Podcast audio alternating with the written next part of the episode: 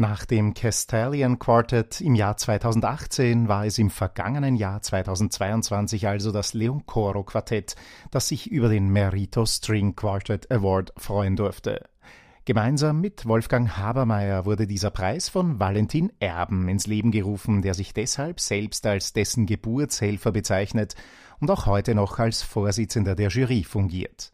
Er, der langjährige Cellist des Alban Berg Quartetts, weiß natürlich, worauf es beim Streichquartettspiel ankommt und erklärt, wie das Siegerquartett ermittelt wird. Denn beim Merito String Quartet Award streiten die Ensembles nicht wie sonst üblich um den ersten Platz. Also erst einmal streiten die Quartette natürlich um diesen Platz, nur wissen sie es eben nicht.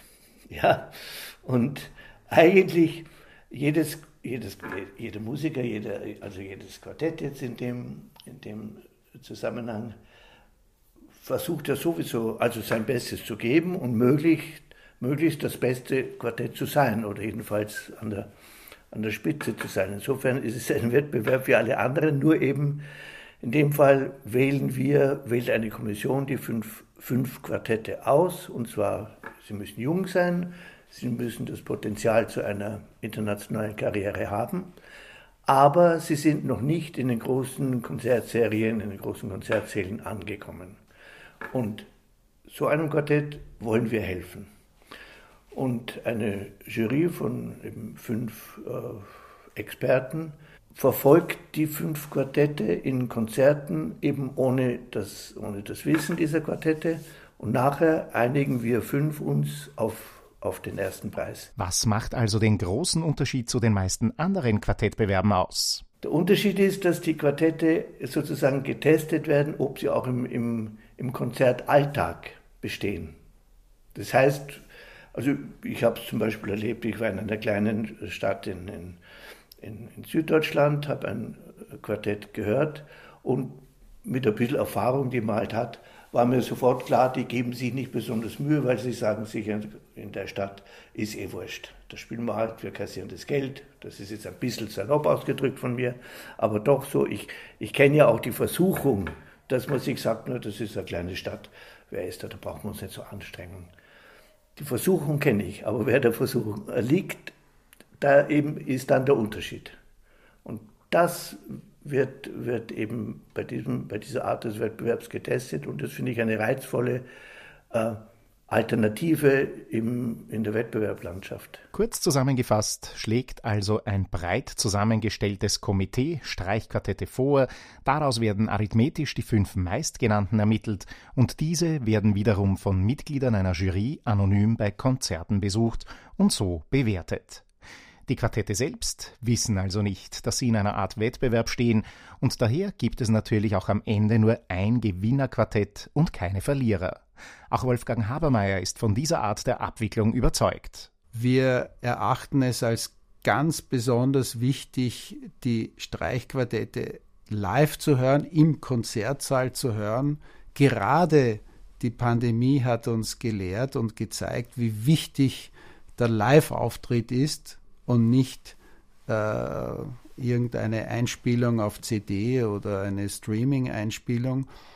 Und wir finden es auch nochmals viel objektiver, die Leistung an einem Abend zu erleben und nicht auf der Probebühne, wo ein Streichquartett im Wettbewerb nach dem anderen aufzutreten hat und das Stück äh, verabredet war, etc. etc. Das heißt, wir haben eine viel schönere, authentischere Situation.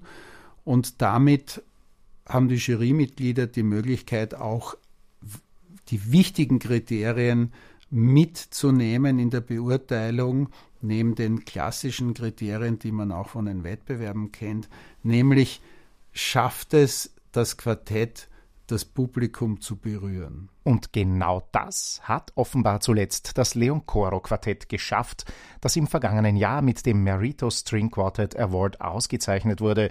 Neben der technischen Qualität jeder und jedes Einzelnen spielt beim Leon Coro Quartett für Valentin Erben ein Aspekt eine ganz besondere Rolle. Quartettspielen ist schwer. Es ist dieser äh, dieser Widerspruch zwischen, es müssen vier, vier eigenständige Persönlichkeiten sein, die aber bereit sind, sich einander und auch einer gemeinsamen Idee unterzuordnen.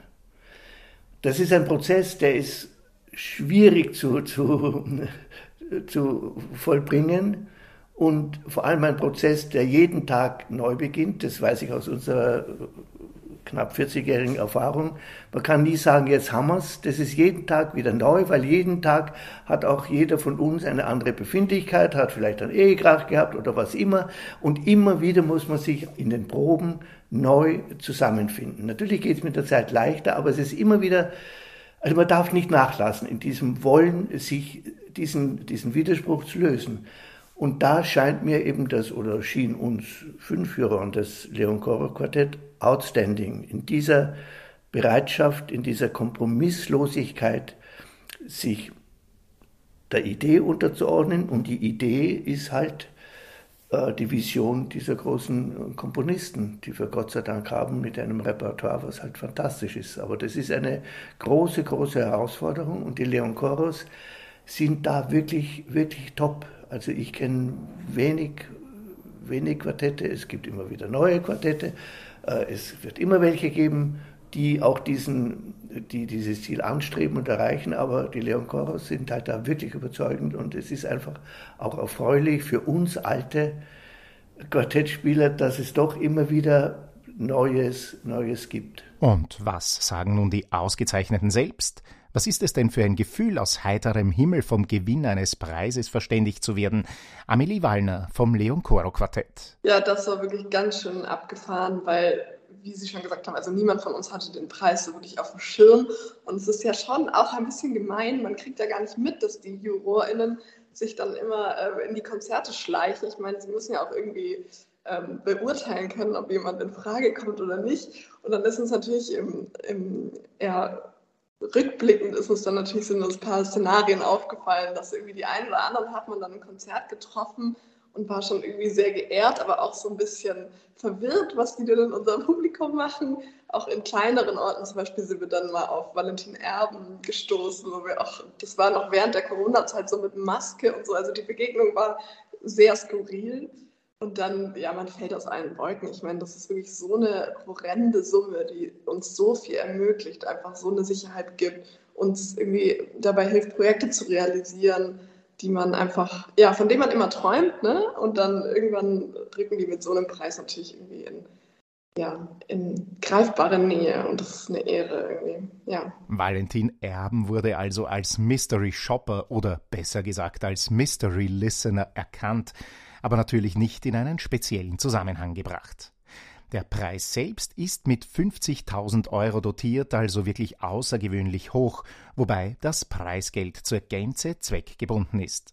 Erste Ideen, wofür Sie das Geld ausgeben werden, haben die Leon Koros bereits. Es ist noch nicht so ganz spruchreif tatsächlich, weil sowas dauert ja auch immer. Wir haben auf jeden Fall vor, und es ist auch schon eine Planung, eine Auftragskomposition zu vergeben, weil Neue Musik natürlich auch äh, einen großen Platz hat äh, bei uns. Und das ist auch immer total spannend. Also vor allem dann so ein, so ein Werk irgendwie in die Hände zu bekommen, was vorher niemand gespielt hat, wo wir absolut keine Ahnung haben, was auf uns zukommt.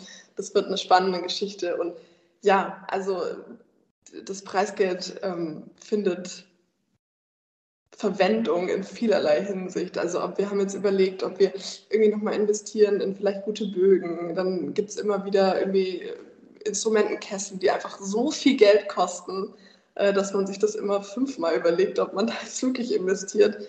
Ähm, aber ja, mit so einem Preisgeld ist das irgendwie eine sehr große Erleichterung.